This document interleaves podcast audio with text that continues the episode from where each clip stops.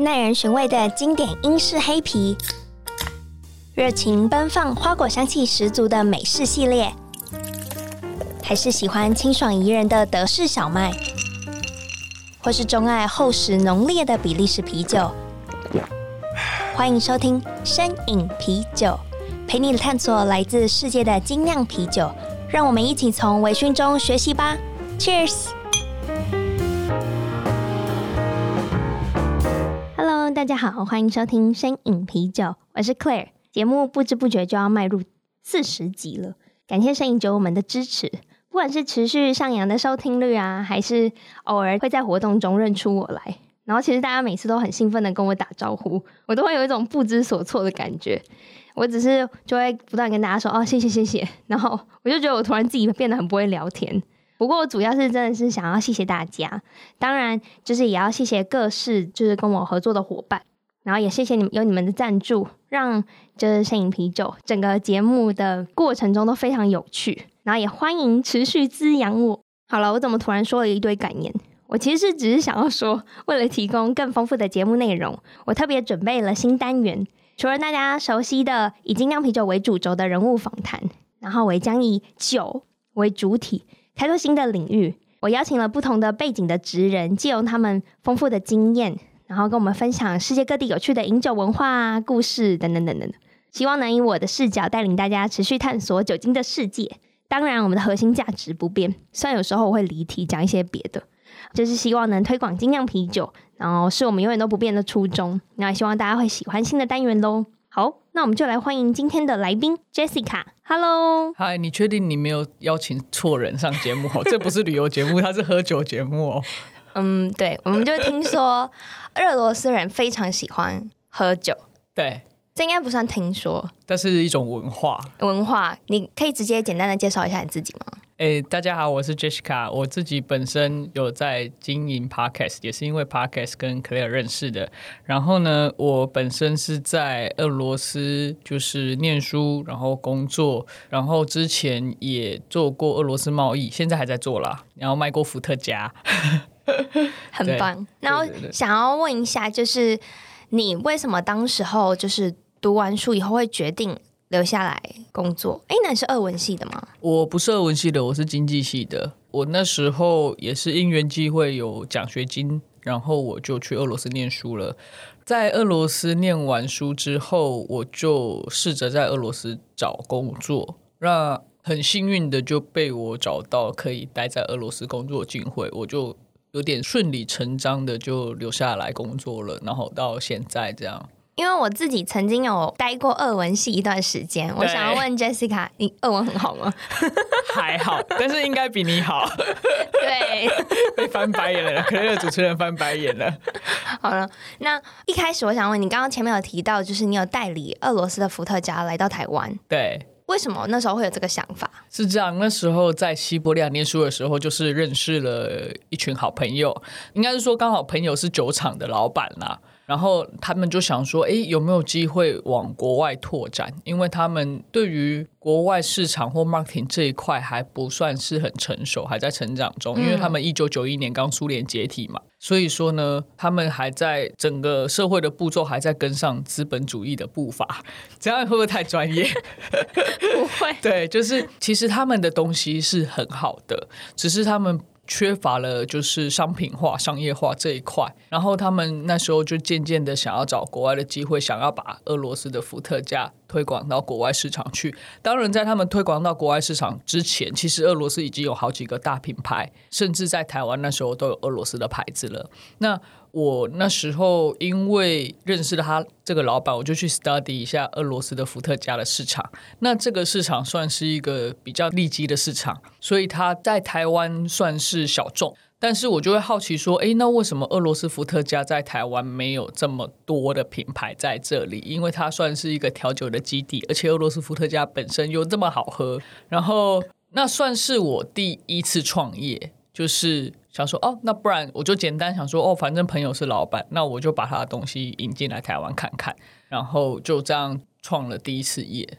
那我想要问一下，就是大家现在可能在市面上比较熟的 vodka 品牌是 Absolut 的 vodka，对，瑞典的牌子，所以它其实不是俄罗斯的吗？对，它不是俄罗斯的，可是它却是最有名。对，非常有趣，就是应该说伏特加对于俄罗斯来说就是生命之泉，就是生命之水，但是却由瑞典人、瑞典牌子把它发扬光大了。对，那其实跟你自己当时候选的 vodka 差异在哪？嗯，简单来讲，其实同样的东西，但是它的处理手法不一样。啤酒也是，嗯，就是明明原料都是大同小异，可是你的 flavor 就是你的风味，就是喝起来不一样。其实伏特加也是，包括你的水质，包括你的麦种，就是小麦、裸麦、红麦，然后包括你添加的一些原料，都会影响伏特加的口感。那俄罗斯的伏特加，就是以我自己的伏特加那时候的经验来分享的话，他们都说其实比 Absolute 还顺口。嗯，对他们大部分的回馈就是说，哎，喝起来蛮顺口的，它不呛不辣，也不会太刺激，就是喝起来是柔顺的。这是我得到的大部分的回馈，这样。所以你一开始接触就是。喝酒这件事也是从 vodka 开始，对，真的假的？我在去俄罗斯之前滴酒不沾，结果去完俄罗斯之后，现在是个酒鬼，合理合理。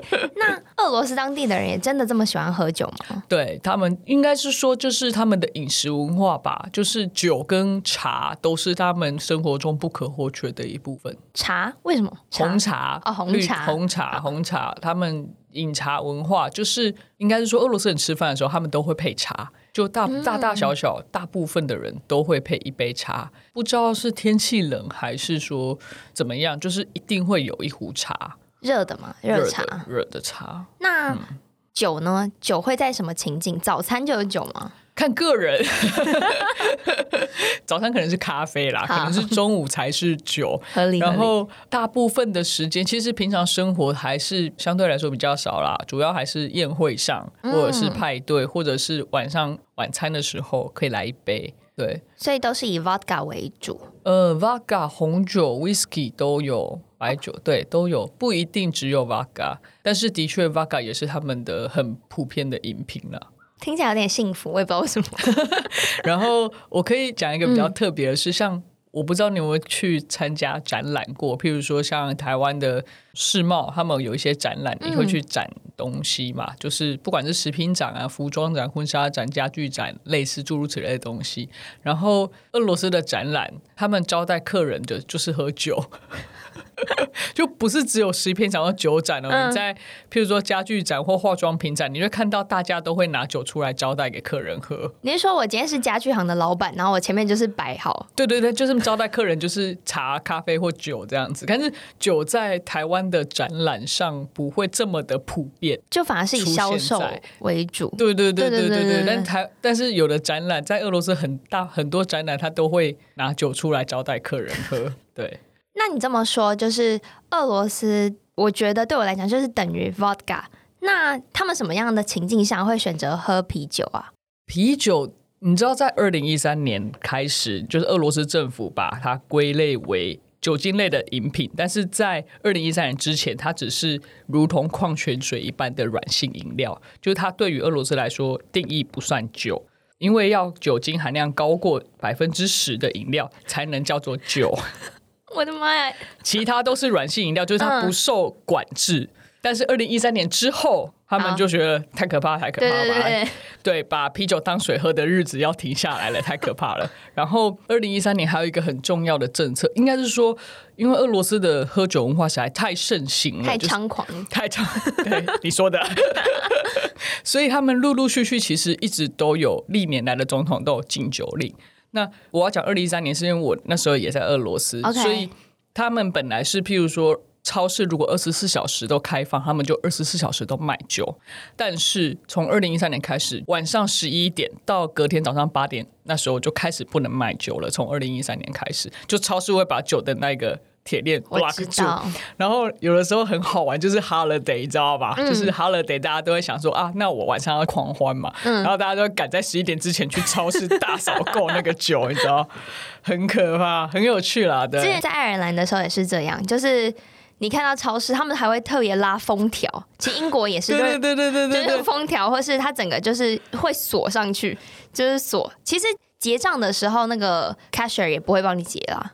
对，我可以传给你一张照片，是那个我记得我过年我去采购的时候，然后隔壁的的的购物篮，我的购物篮是因为我要帮办公室采购文具用品，我的一篮子的文书文具用品，隔壁是一篮子的酒好，那因为你我觉得你实际也在俄罗斯生活过，你可能可以更了解那个情境。你刚刚说。在一三年之前是啤酒算是软性饮料，所以因为是因为天气比较冷嘛，所以你喝可能五趴的啤酒，你的身体是比较无感的。还真的是有一点呢。对哦，我刚刚要回答你那个问题，你说什么时候会喝啤酒，对不对？对，就是没有特定的场合，就是想喝就喝啊，没有特定说我一定要。我觉得大家喝啤酒的文化好像都是这样吧？对。就是好像没有，但是你说红酒、白酒或伏特加或者是 whisky，好像会特定在某些场域，对对对，一定会出现。嗯、可是啤酒好像没有哎、欸，可能就是更容易的选择，就是软性饮料嘛，软性就跟汽水一样，随时随地都可以出现的一种饮饮品。但是我们还是要跟听众说，要理性饮酒。你今天请错嘉宾了，你请到一个很不理性的嘉宾。没错，那你呢？你什么情境你会选择啤酒或是伏特加？身为一个台湾人，还要还要指定身为一个台湾人？对，我怕你等下以俄罗斯人表述。呃。我觉得是看心情，当然我大部分的时间是看朋友想喝什么我就喝什么，我没有特定说我偏好喜欢喝啤酒还是红酒还是要喝我代理的 vodka 啊，好，没问题，对，对对对，强迫行销，对。对，但是特定的时候应该是只要在重大的宴会上或重大场合中，在俄罗斯就一定会有 vodka 出现，然后啤酒的确是朋友，譬如说三五好友吃火锅的时候啊。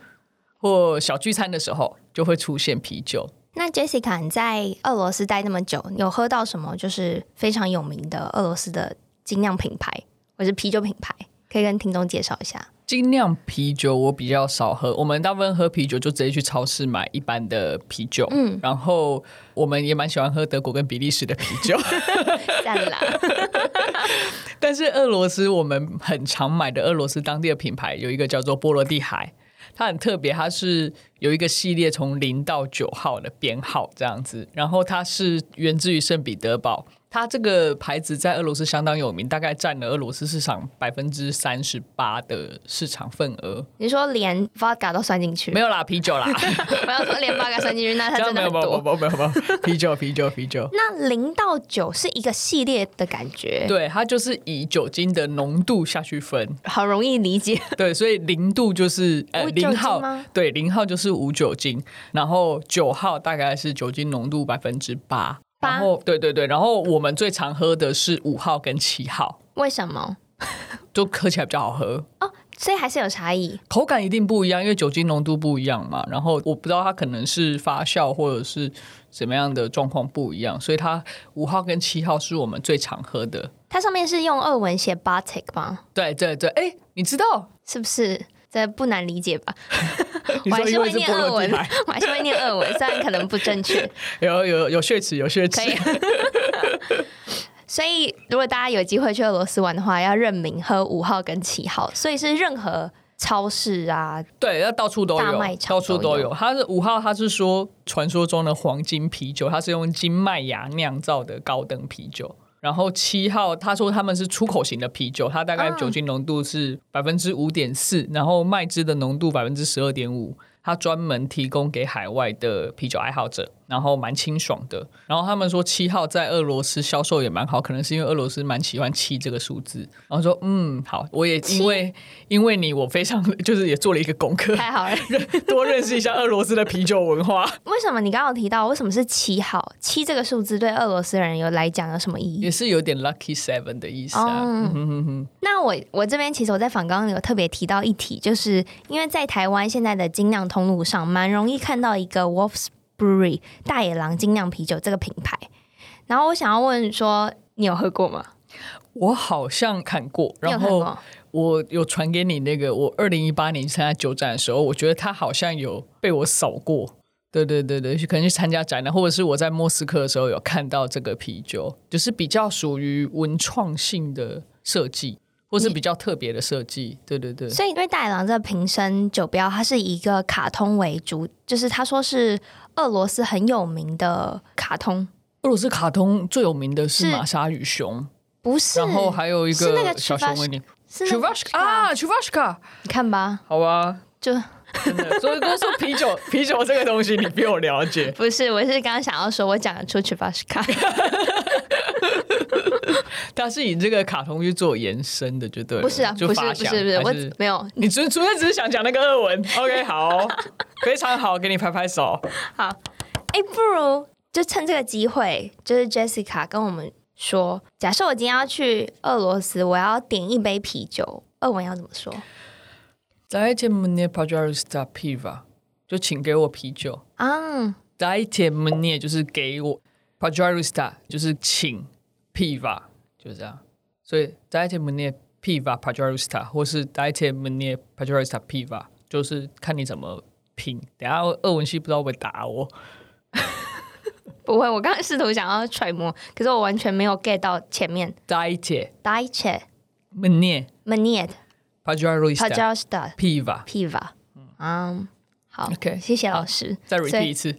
排解。d i e t d i e t Mnie dajcie mnie pajarista piva piva，或者是 dajcie mnie piva pajarista 都可以，就是把 pajarista 放后面或前面都可以，对，看你怎么用，比较口语的方式啦。我不太正规，对，没关系，我相信到到超市以后，你还是可以直接自己选。对我对我自己的二文要求就是，只要对方听得懂我在讲什么就好了。那我们刚刚聊到大野狼精酿，然后其中有一款它是名为不对的蜂蜜，然后它其实是一款 cider，我觉得自己觉得它喝起来蜂蜜的那个甜味非常鲜明，同时我不知道为什么，是因为它的酒精的感觉，其实它酒精浓度不高，可是它让我感觉有一种。闻的时候鼻息会有一种 vodka 的感觉，OK，还是因为它是从俄罗 俄罗斯来的，你就觉得嗯，不管是什么酒，反正就是一定有 vodka 的味道。对对对。那我想要问你，就是俄罗斯是不是也很盛行，就是蜂蜜这个添加物？它是一种食品。我刚才讲的食品，刚刚 你是酒喝多了，对不对？只要所有所有的东西，在你来说都是除了酒是主要，其他都是添加物。OK。对，俄罗斯其实蛮盛行蜂蜜的，而且盛产蜂蜜。然后，因为俄罗斯的蜂蜜，它应该是说俄罗斯的地理环境很好，它位在于就是全世界地球国土最大的国家嘛，它位于在北半球最好的产区，所以它产出来的蜂蜜其实当然天然自然，这个是毋庸置疑的。再加上呢，俄罗斯的蜜蜂。很勤快，因为他只有可能三四个月可以工作，所以要勤劳一点。他是高加索的黑蜂，那高加索黑蜂，它就是世界上的战斗民族。呃，应该说，我戏称它为战斗民族 蜂啊。从蜜蜂都可以这样。对对对对，因为它要在那种比较严寒的环境下生存，然后它一年又只有可能五到九月可以采蜂蜜，然后所以说它必须对它必须要很勤劳，对，然后必须体力要好。所以蜜蜂是可以生长、生存一年的一个昆虫，然后它就用五到九月去储存它的蜂蜜。哦，东蜂的寿命大概三个月，夏季大概一个半月。对，蜜蜂寿命不长。对，了解。我们为什么聊到蜜蜂的寿 寿命？Anyway，那跟台湾你我们所吃到的蜂蜜有什么差异？我真的是很好奇。因为像台湾的蜂蜜，大部分都是果蜜居多，有一些花蜜。那龙眼蜜就是大家最为台湾人所知的嘛。那俄罗斯这边就是有什么高山蜜啊、荞麦蜜啊，然后椴树蜜啊、百花蜜啊，就是它的采的花种的不一样，导致它的风味也不一样，口感也不一样。对对对。然后它的，因为它天然成分很高，所以它也比较容易结晶，相对来讲。所以在俄罗斯，大家会把就也会有很多这样子类型的蜂蜜啤酒吗？对，其实俄罗斯蛮盛行蜂蜜啤酒的，而且在伏特加还没出现之前，大家是在就是比如说，你看到大家在喝的时候，都是喝蜂蜜水或蜂蜜酒为主。是自己在额外添加，还是它本身的？它本身就会用蜂蜜去发酵，哦、做成蜂蜜酒，然后以前还是进贡到皇室的一种饮品。对，对这在伏特加之前，这就是大野狼精酿啤酒，虽然它叫啤酒，不过它还是用蜂蜜去发酵的。对对对对对。然后俄罗斯那边其实蜂蜜酒也蛮盛行的，叫做 Medovukh。那我特别喜欢就是苏兹达里，有人叫苏兹达尔，他在莫斯科郊外的一个小城镇，算小城市吧。他们家的蜂蜜啤酒是最好喝的。有机会你可以先传图给我，有机会可以去俄罗斯喝喝看。对对对对对。那刚刚聊了很多关于俄罗斯人可能做伏特加或是啤酒的选择，然后我们也聊到了一些就是关于啤酒的品牌啊，你也介绍了蜂蜜，你看我们这 很满的资讯。那在俄罗斯当地有没有什么很有趣的饮酒的习惯啊，或者文化可以分享？首先呢，就因为大家都知道俄罗斯人爱喝酒，然后所以说，譬如说像台湾人就说你讲霸尾，就是你吃饱了没？然后俄罗斯的问候就是你喝了没？然后他们就这样，就是你喝了没？喝到对，就是弹喉咙，弹对，喉结这里。也不算喉结，就是它有一个准确的位置，但是真的假的？对对，也不是准确的位置，就大概这个地方。然后就说你喝了没？有没有喝饱喝足这种感觉？对，你喝到喝挂了，对，就是一种问候。对对对，对，那通常要怎么接？没有，就是他就开始讲别的，就会说哦，对啊，我喝了喝了什么，喝了多少这样。然后我可以跟大家分享，我第一次喝伏特加的时候是在一个宴会上，然后因为我滴酒不沾嘛，所以其实我就。不太想喝，然后我的俄罗斯朋友就说：“哦，那是在一个 party。”然后朋友说：“你喝，你喝，你喝了来跳舞，跳舞之后那个酒精挥发就不容易醉。”然后你相信？然后我相信，我就去喝了。哎，还真的是挥发的很快，不知道是不是运动加速了那个效果，还是我第一次喝酒，所以消化的比较好，就真的没有醉。然后就觉得，哎，后来就发现，哦，原来喝伏特加要喝酒比较不会醉。哦，长时间喝是这样吗？我不知道，我觉得它是一个荒谬的理论。我觉得它是很很很荒谬。你的你的肝能代谢的就是那些。对，俄罗斯的宴会通常都一定会有伏特加，然后俄罗斯人他们其实很喜欢讲祝贺词。祝贺词？对，就是譬如在宴会上，大家都会敬酒，然后大家都会说哦，譬如说祝你生日快乐啊，或新年快乐啊，或什么样的宴会，但是我们都可能一两句。就是这样带过去，嗯，他们都是长篇大论，什么意思？就祝贺词会很多，譬如说你生日的时候，我就会开始说，哎、欸，你这个人都什么时候认识你的？然后你是怎么样的一个人？然后你今年怎么样？你明年会怎么样？你之后会怎么样？就是会讲一堆乐乐的人祝贺词。你是说是在大家面前，还是对，在大家面前？就然后大家都会轮流讲祝贺词，然后每个人文学素养底子都非常高哦，所以就是那个。当众开始 battle，对，没有没有 battle，但是他们都蛮会讲祝贺词的。台湾我不知道有没有这样的文化，台湾好像大概就是一两过年的时候可能会比较多讲，他们可能是一两分钟或三十秒、一分钟，是什么小型的演演？没有每次都这样，聚会总会有人，就会总大家都会轮流讲，就是大概三十秒的祝贺词，这样。就是不不是只仅限就是。寿星吧，同时比如说今天只是一个常态的聚会，对对对对对，也会稍微讲一下，譬如说为了什么我要敬酒，或为了什么我要干杯，这也蛮酷的哎。对对对，还蛮有趣的。但是我记得好像有其他国家的文化也是这样，那俄罗斯是我自己亲身经历，就大家都会很喜欢讲祝贺词，然后会讲的非常的好。那俄罗斯有流行就是喝酒的时候玩什么游戏吗？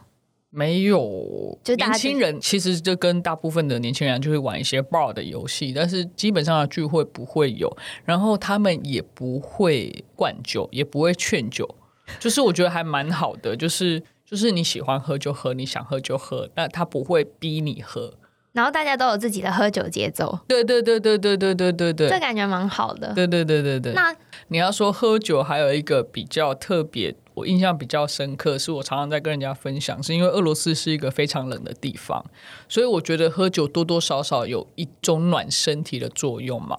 然后在冬天的时候，大家可能会出去喝酒，那喝酒的时候其实是有一点点小风险的事情。其实，在外面喝酒，因为你如果喝醉了，你倒在路边了，你想想，在零下三四十度或二三十度的环境下，他隔天可能就起不来了。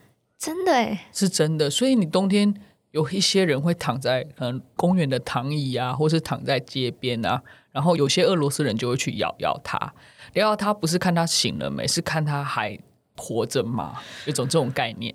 那真的是我们有遇过呢，我们有听说过。譬如说，你就是他们可能就是在酒吧喝得很开心，嗯，然后他可能喝多了，然后没有人去照顾他，他就这样倒了，隔天就走了。这听起来很惊悚，不过真的是真的发生。对对对对对。那节目其实也来到了尾声，我们也聊了很多。你还有什么想分享的？我跟大家分享，就是喝伏特加的时候，就是真的是好喝的伏特加，它是纯饮不加冰。我每次都会建议大家，就是直接拿了伏特加，就是丢到冷冻库里面，拿出来就是纯饮，非常好喝。因为那个低温会降低那个酒精的入口感，然后真的喝起来非常的顺。它就是喝起来冰凉，但是到喉咙又开始有点灼热，对灼热的感觉。我觉得这种感觉很，就是只有伏特加才会给你这种感觉。Whisky 有吗？Whisky 好像要到肚子。不过你这样讲起来，我觉得还是跟国家当地的，比如说人文啊，跟气候会影响，就是本地人的饮酒习惯。因为我觉得听起来，虽然我自己很爱喝啤酒，不过如果真的到了这么冷的地方，烈酒好像会是比较好的选择。嗯，而且台湾人真的纯饮伏特加的人相当的少。少。对，大家说，呃，你会去酒吧喝伏特加 shot 吗？会会还是会是不是？因为我不太了解。我是在欧洲的时候，我们就会喝比较好的 vodka 哼，因为你知道它的酒的值是比较好。然后同时他们、嗯、因为可能当时候去的是比较高端的一些酒店的 bar，然后它也是像你说的，它是整个冰冻的拿出来，然后冻饮倒给你。哦、呃，我可以可以分享一个很很有趣的小故事，是我那时候第一次进。伏特加的时候，其实我刚进伏特加的那一年，刚好一些俄罗斯厂也开始往海外拓展，然后在酒展上，我们就有好几家俄罗斯的，应该说一两家俄罗斯的伏特加厂商，有一家它是本身在俄罗斯就很有名的一个伏特加厂，它叫北鲁嘎，应该台湾现在还有，但是量可能不是很多。他还会特地来，因为我们那时候是请调酒师来现场，在那个展场上。调酒给大家喝，但是一般的伏特加我们就没有特别在准备冰桶冰冻过。老实说，因为那时候是第一次创业，其实你说要怎么样，就是入口感啊或什么的，我一定没有这些酒商专业。嗯，那我唯一做的就是请个调酒师来现场调伏特加。我想要让大家降低，就是对伏特加的那种，就是哦，它是一个酒精浓度很高的。酒，我觉得我希望给大家一个口感，就是哦，这个产品它是一个很好入口的东西，所以我是请调酒师，但是其他的纯饮的部分我就没有特别再提供冰块或者放在冰桶里这样子，我就让大家直接喝。然后大概展到第二天的时候，就是那个北入港的伏特加厂商就过来跟我说，他说：“我觉得你把伏特加放在冰桶里面，口感会更好。”他人也太 nice 了吧？是不是？就是很少，应该不是很少，可能现在多多少少也会有，但是。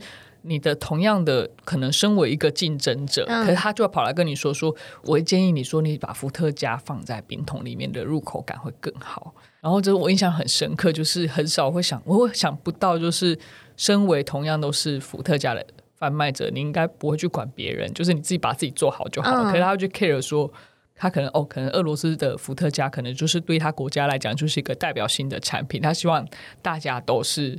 可以品尝到这样的一个最好的风味，对对对，所以他就特地跑来跟我说说，哦，我建议你就是拿个冰桶什么的，但是因为那时候我没有准备太多的设施或设备，所以我就跟他说谢谢你的建议，但是 我可能目前可能用就是用调酒做处理这样子，然后如果大家对对，如果大家要纯饮的话。就是稍微让他们喝一点，也不会喝太多。但是的确，伏特加冰冻后的口感，纯饮的口感真的是非常好。或者是说，如果你没有冰箱，你譬如说你把那个杯子放在冰箱里面冰冻，然后把那个伏特加放在冰冻的杯子里面，也是蛮好喝的。就是要一个冰凉的口感呢、啊。理解，这听起来我觉得我很期待晚上可以 再来一杯吗？不是，不过我们今天完全偏离主题。今天我我们今天不是来伏特加的节目吗？是精酿啤酒吗？不是伏特加节目。好，也希望就是借由就是 Jessica 的分享，可以让大家更深入了解关于俄罗斯的一些神秘的面相。OK，当然，因为俄罗斯人比较喜欢 vodka，所以今天的 vodka 占比还是多过于啤酒。俄罗斯也很喜欢喝啤酒也很喜欢喝啤酒。可是我们今天聊的范畴就是以 vodka 为主。好，那今天也非常谢谢 Jessica 来到摄影啤酒的节目现场。虽然我们今天聊了太多 vodka，不过我觉得很有趣，可以就是从你这边听到那么多关于俄罗斯的各种。丰富的文化啊，然后习惯啊，我觉得都还蛮精彩的。希望我有机会可以一访俄罗斯，对，走走。反正你今年年末就要回去了嘛。对对对，今年年末到时候就被老板催回去。到时候就会有一个借口说：“哎，我要去俄罗斯找我朋友。”欢迎欢迎，耶！Yeah, 然后今天也非常谢谢大家听摄影啤酒的节目。然后这一集节目也是由 ABV Bar and Kitchen 赞助播出。如果喜欢摄影啤酒的节目的话，大家记得订阅，还有分享给你的朋友们。然后最后也跟大家说，如果想要了解更多关于啤酒的相关资讯，也可以订阅摄影啤酒的 Instagram，然后 Drinkies 底线 Podcast。那我们节目就到这喽，拜拜，拜拜。